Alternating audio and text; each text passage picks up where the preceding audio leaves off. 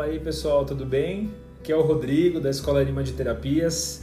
É, hoje eu estou com mais um episódio aqui do nosso podcast sobre espiritualidade 101, 101, para quem está começando aí é, ou quer ou gosta, se interessa sobre espiritualidade. É, hoje eu trouxe um convidado bem legal, o Léo. Oi, Léo. Oi, Rodrigo. Tudo, tudo bem? Tudo o, nome, bem. nome- o nome dele é Léo mesmo, tá? Não é Leonardo, não é Leandro, é Léo mesmo, só Léo.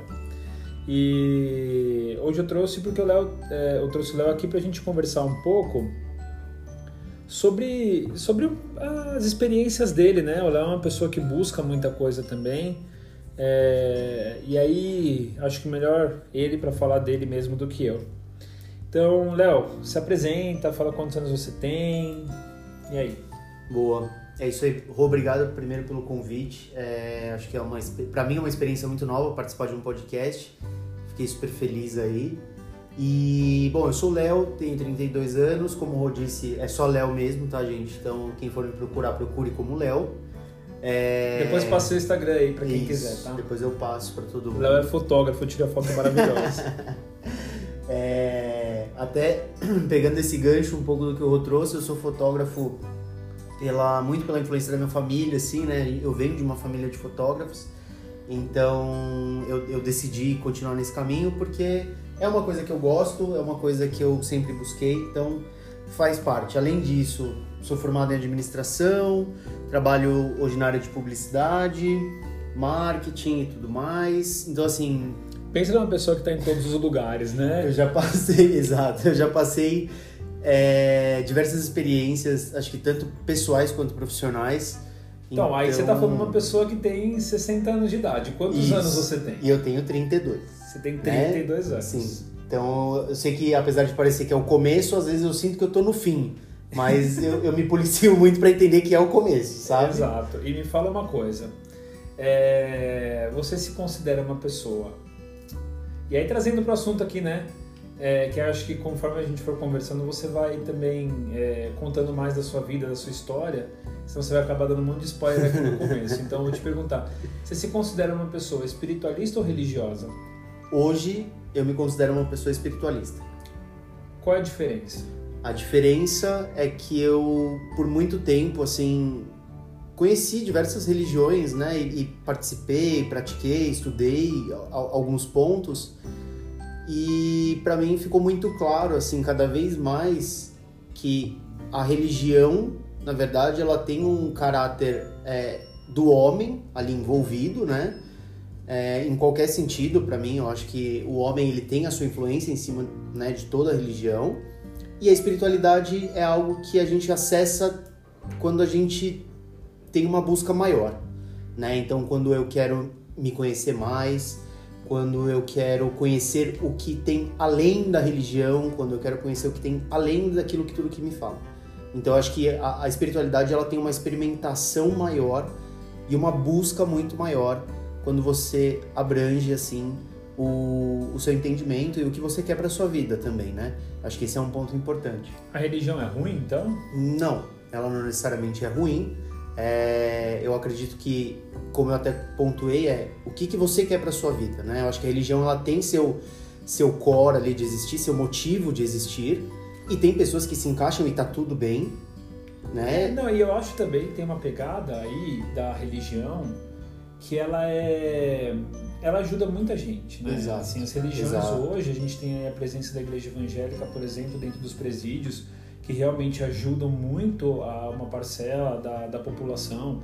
A gente tem aí as igrejas. é, as religiões da Umbanda, as religiões é, é, provenientes da, de, de matriz africana, né? A gente tem também os espíritas sempre fazendo as caridades. Sim. O que, eu- o que eu acho, eu sempre pergunto isso, né? Porque né, toda vez que eu falar alguma coisa eu falo de religião, mas é porque é, a gente foi é, ensinado de que a gente precisa de uma pessoa que vai ligar a gente com a nossa espiritualidade. Não precisa, né? Exato, exatamente isso. E aí, é, me fala uma coisa, como é que foi sua transição, por exemplo, de, de como você saiu de uma pessoa que percebeu é, esse incômodo na religião e passou para a espiritualidade? Como é, como é que foi isso? Assim, como é que você deu essa, essa Como é que você. Esse start, né? Eu acho que o start foi muito, foi muito interessante porque eu já eu participava da igreja messiânica assim por muito tempo, né? Foram 10 anos ali de, de dedicação e, e de estudo. E eu comecei a sentir que eu queria saber além, queria saber mais, eu queria entender mais, eu, e, e com mais, um olhar... do, mais do que o quê? Então, é justamente isso. Eu queria entender mais sobre esse Deus que tanto falava, essa, essa força, esse invisível. E, e eram coisas que eu não tinha resposta, coisas que eu buscava lá dentro, mas eu não tinha. E aí é até como engraçado né, isso. que é, a gente não tem resposta porque eles falam que quem tem a resposta é uma pessoa mais preparada, né? Assim, Isso, exato. É uma coisa meio É. louca, né? Assim, você não tem o cargo para ter respostas. Assim. Isso. a gente vê em muitos lugares, né? A É. gente vê isso em muitos lugares. E foi continua. esse, foi esse ponto que me fez buscar outras formas de. de que no, no começo eu achava que eram religiões também, mas na verdade eu encontrei em outras formas de terapia, de meditação, ou enfim, né, como a gente quer colocar, mas vou dar um exemplo de, uma, de um ponto que eu tenho muita afinidade, que é o reiki. Né? É, eu fiz um curso, inclusive, com o Rô, é, que ele me convidou para participar. É Mara, viu, gente? Faz comigo. é Mara, de verdade, também indico, tá? É, E quando eu fiz o curso com ele, é, eu senti essa leveza no coração de entender que aquilo era a minha busca, né? Que eu tinha essa afinidade com o reiki. Então fiz o nível 1, fiz o nível 2, fiz o nível 3 é, e comecei a descobrir muita coisa. A cabeça foi foi uma explosão de conhecimento e uma explosão de, de respostas que eu tive. E aí eu falei, cara, é isso, né? Não, não é como o Rô trouxe, né? Não é que a religião é boa ou ruim, ai, não tem que ter, eu tenho que ter. Não é isso, eu acho que é muito pela afinidade e pela sua busca, né? Eu senti no reiki essa afinidade e essa vontade de querer saber mais. É, aí, junto, né, após essa transição, foi legal também porque tive a oportunidade de conhecer diversas outras terapias e outros, outros instrumentos, assim, pro dia a dia. de- É, só pra- só que pra- ajudam bastante. Só para, desculpa te interromper, mas só para deixar é, mostrar aqui para quem estiver ouvindo que não conhecer as terapias, né? para mim, qualquer tipo de terapia, ela tem que ser focada no autoconhecimento. Por quê? Porque a diferença entre a espiritualidade e a religião é que a religião quer que você sirva a Deus, mas a espiritualidade vem te mostrar que existe Deus dentro de você, ou o universo dentro de você, e que você vai acessar essa paz que você busca através do autoconhecimento. Então essas terapias, quando ela falou assim, ah, eu fiz o reiki nível 1, nível 2 e nível 3, eu comecei a descobrir um monte de coisa, não é que, nossa, é, tudo foi revelado, é que ele Exato. começou a perceber, e acho que é um processo natural, assim, pelo menos as pessoas que fazem curso de reiki comigo, começa a entrar numa busca, uma busca de falar, tá, ok, então qual é a capacidade disso, o que, que eu faço, como é que é uma aplicação de reiki numa pessoa, aí você tem, por exemplo, a barra de Axis, você tem uma série de outras ferramentas que vão auxiliar a pessoa, não é para você trazer a resposta assim no estalar de dedos, isso não acontece, mas é assim, você tem pelo menos vontade de encontrar uma resposta, Uma resposta, um caminho, exato. né? É exatamente isso, assim. E claro que essa curiosidade vai só aumentando, né? Quando você começa a ter esse auto tipo essa autodescoberta, né? Essa auto-revelação de você falar, cara, nossa, mas existe tudo isso, né? Existe um mundo assim inexplorado até eu diria, né? Tipo, que é que é surreal assim. E dentro dessa curiosidade eu sempre fui uma pessoa que questionava até o Roy e falava assim, cara, mas e essa terapia? E aquela outra terapia? E aquele outro não sei o quê? E, e ele, claro, como sempre, me explicando, me mostrando os caminhos, as questões. Então, assim, eu, eu enxergo hoje muito claro é, que essa busca ainda não acabou, tá, gente? É, eu tô num Não vai- começo não vai e acabar, não vai né? acabar, né? É. Eu acho que a, a gente tem momentos na vida e esses momentos, cada um deles requer um tipo de busca interna, né? Requer um tipo de busca daquilo que você quer pra si naquele dado momento da sua vida. Então. E me fala uma coisa, você tá. Desculpa. vai falando alguma coisa enquanto eu tô tossindo. Tamo de máscara, tá? Só pra todo mundo saber. É, importante. mas isso é, é engasgo de comida. é, uma coisa que eu queria te perguntar, Léo, é, o que, que mudou, né? Porque onde você estava quando você saiu da religião e falou, ah, eu não, não aguento mais. E não sei nem se chegou a um ponto de não aguentar mais, mas assim, o que, que mudou depois que você começou a entrar nesse processo de autoconhecimento, de descoberta? É, vamos, vamos falar assim, por exemplo, quando você fala, ah, vou ser iniciado no reiki. Porque para mim o reiki, é, eu sempre falo isso para todo mundo, é para mim deveria ser o ponto inicial. Porque você abre seus caminhos espirituais, você abre um monte de sim, coisa. Sim. E o reiki tem uma filosofia simples, Exato. que é a filosofia do, do só por hoje, né? Só Sim. por hoje eu não vou me preocupar. Enfim, são coisas muito simples que qualquer pessoa pode seguir. Então, é, como é que foi para você sair de um ambiente onde você tinha que fazer muita coisa para você poder seguir Deus? E aí e também tinha aquela pressão de que se você abandonar aqui, você não vai nunca mais vai prosperar, você Uhum, nunca mais vai fazer uhum. nada. Como é que como é que é isso para você? Como é que foi? Pra mim foi uma experiência e tanto, né? Primeiro que eu tenho uma coisa dentro dessa autodescoberta que, que eu vim fazendo, isso acho que sim são. A gente tá falando de uns dois anos pra cá. É, eu sempre fui uma pessoa que sempre buscou muito agradar a todos, né? Sempre quis fazer mais por todo mundo, todo mundo tem que estar feliz quando tá comigo, é, todo mundo tem que estar de bom grado, né? Religião também ensinava isso para você, certo? Isso, Era exato. uma das filosofias que tinha lá. Sim, então e isso foi uma coisa que quando eu fiz essa transição, eu comecei a perceber que não precisa ser assim, né? Eu não preciso agradar o mundo inteiro e eu tenho que entender o que, que dentro de mim me faz feliz. Né? Isso, isso é um reflexo que vai levar também essa felicidade para outras pessoas. E se não levar, tá tudo bem. E foi fácil você bem. achar? Foi fácil você achar o que te faz feliz? Não, não. Essa. você já foi- achou? Não, também não. É, Tá. eu já achei, eu posso dizer que eu já achei pontos de felicidade, né? É, eu já encontrei alguns pontos na minha vida que eu sei e que eu entendo que eu falo, pô, isso me deixa feliz, né? Por exemplo, até falando um pouco sobre a questão da lei de retorno, né, e tal, cara, eu sempre acreditei muito numa questão de de que doação, né, doar não só dinheiro, mas doar seu tempo, outras coisas, pô, isso é ajudar as pessoas de uma forma efetiva, né? E aí eu tinha parado de fazer isso por muito tempo, né? Quando eu voltei com essa busca, eu falei, poxa, realmente isso é uma coisa que me faz bem. Mas vamos, vamos, vamos pensar uma coisa. Você tinha parado porque você achava que não tinha condição financeira também para ajudar. Isso, mas na Né? verdade eu tinha e não e não buscava fazer, porque eu achei, né, num dado momento ali que eu falei, ah, né, tá tudo bem, se eu fizer ou se eu não fizer.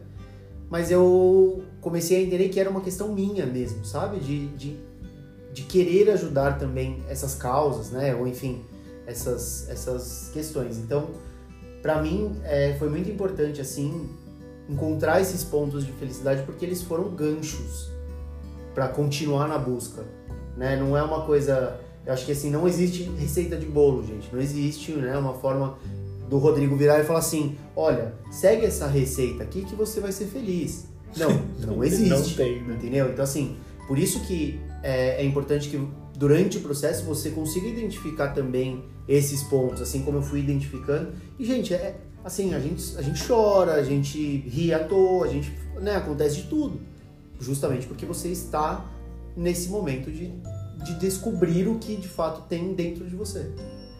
Sim, e quando você, você passa por isso, você falou da lei do retorno, até que depois que eu quero voltar nesse assunto, é porque a lei do retorno, ela não é uma coisa, assim, as religiões colocam muito sobre isso também, eu falando da religião parece uma obsessão, né, gente? Mas não é, tá?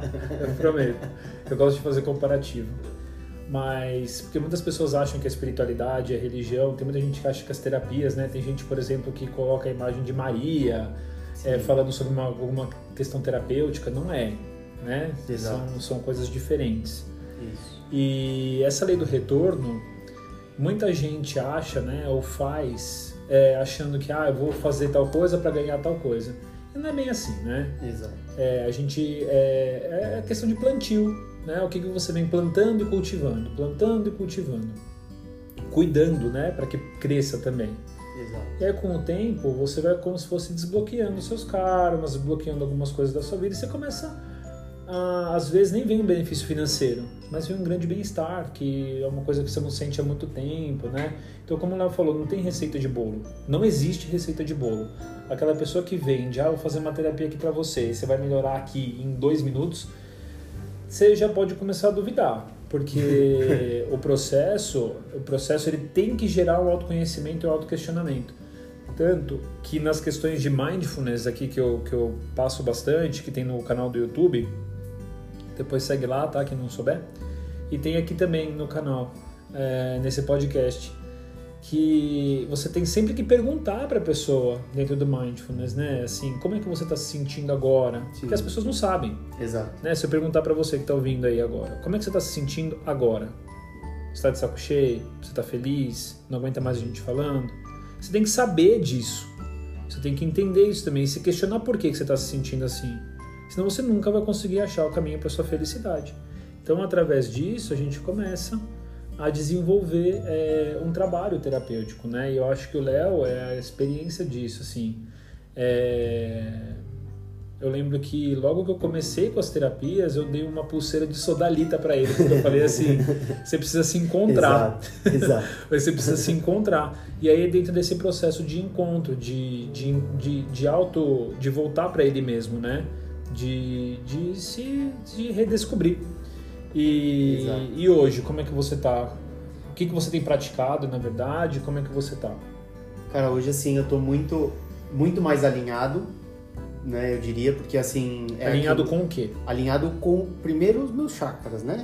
Esse é importante, viu? Porque eu já, olha, já tive umas histórias, mas fica para um outro episódio aí. Verdade, gente. Mas é uma história Já tem umas histórias meio bizarras com esse lance de chakras, então assim. Olha, a gente, a gente, a se gente der fala. tempo, a gente vai contar até aqui um pouquinho no final, porque esse Isso. vale a pena. É, mas acho que muito alinhado com o que eu quero pra mim, né? E como e como eu quero levar isso pro mundo. Então, Tá alinhado com você, né? isso, exato, é exatamente. Assim, é, no início também eu tive essa esse desbloqueio, né, de entender esse ponto que Rô trouxe, que é, cara, não é porque eu tô ajudando que eu vou receber em dobro ou que vai mudar, não sei o que. Não, não. É, na verdade, acho que eu já tenho muita coisa para ser grato, né, na minha vida, muita coisa.